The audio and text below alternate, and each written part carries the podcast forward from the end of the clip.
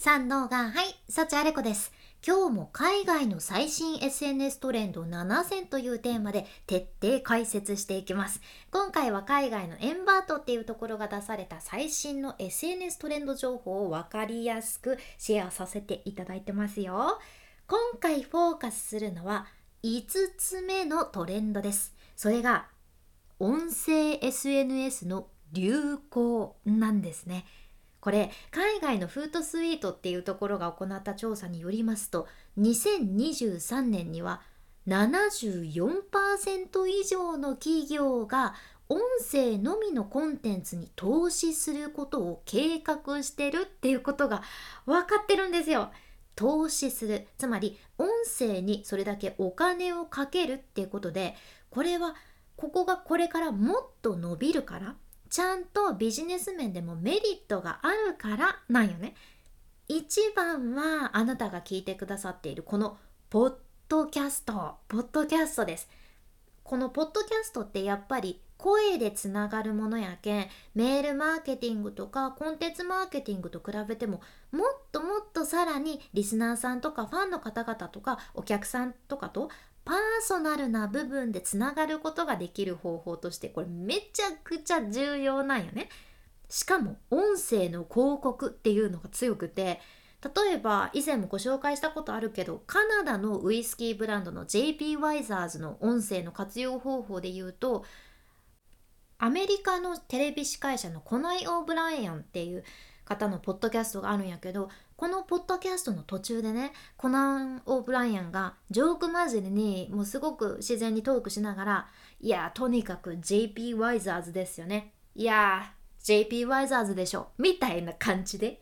超超自然にフリートークの中で商品を PR するっていうような広告を打たれてるんですね。こういう音声の広告の形っていうのは昔からマスメディアのラジオでもあるっちゃけど個人のポッドキャストでも今かなり活用されてるわけですよ。とにかく今ポッドキャストの広告費というのが増えていて2024年には17億ドルに達するという予測もなされています増えててますでもう一つ海外事例を出すとするとブランドと提携してポッドキャストを運用するっていうのも増えとって例えば海外の女性たちが集まったコミュニティのねガールボスってところがあってそことあとフランス発祥のコスメブランド店のセフォラっていうとこがパートナーシップ組んでリップストーリーズっていうポッドキャストを運営されとるじゃんね。でこのポッドキャストではクリスティーナ・ジアスっていう人がホストになってで毎回違うゲストが登場するんやけどブランドと提携してるからってねなんかめちゃくちゃ広告っぽい作り。ぜひあなたもセフォラをみたいな。今日もどうですか？セフォラ使ってるんですか？セフォラ行ってきたんですか？とか広告っぽい作りではなくって女性たちが本音を語り合う場になってる感じじゃん。でセフォラ側ブランド側としては自分たちのターゲット層であるファンになってくれる理想的な顧客層の人たちとつながることができるししかも濃い関係でつながることができるし人間味を出すことができて関係性をさらにさらにどんどん築いていけるわけなんよね。だから74%以上の企業もそれから海外のビジネス系のインフルエンサーたちもここにコミットしてるっていうことなんですよ。私自身が個人で音声配信を始めたのがね2020年の1月。やけん今ちょうど3年半ですかね。早いな いやだからねこの3年半だけでもすごくポッドキャストを見てて思うのが日本でもポッドキャストとか他の音声の SNS っていうのが広まってるのをめちゃくちゃ実感しとるじゃん。もちろん音声を発信する側そういう人たちも増えてきたしやってる側としてもね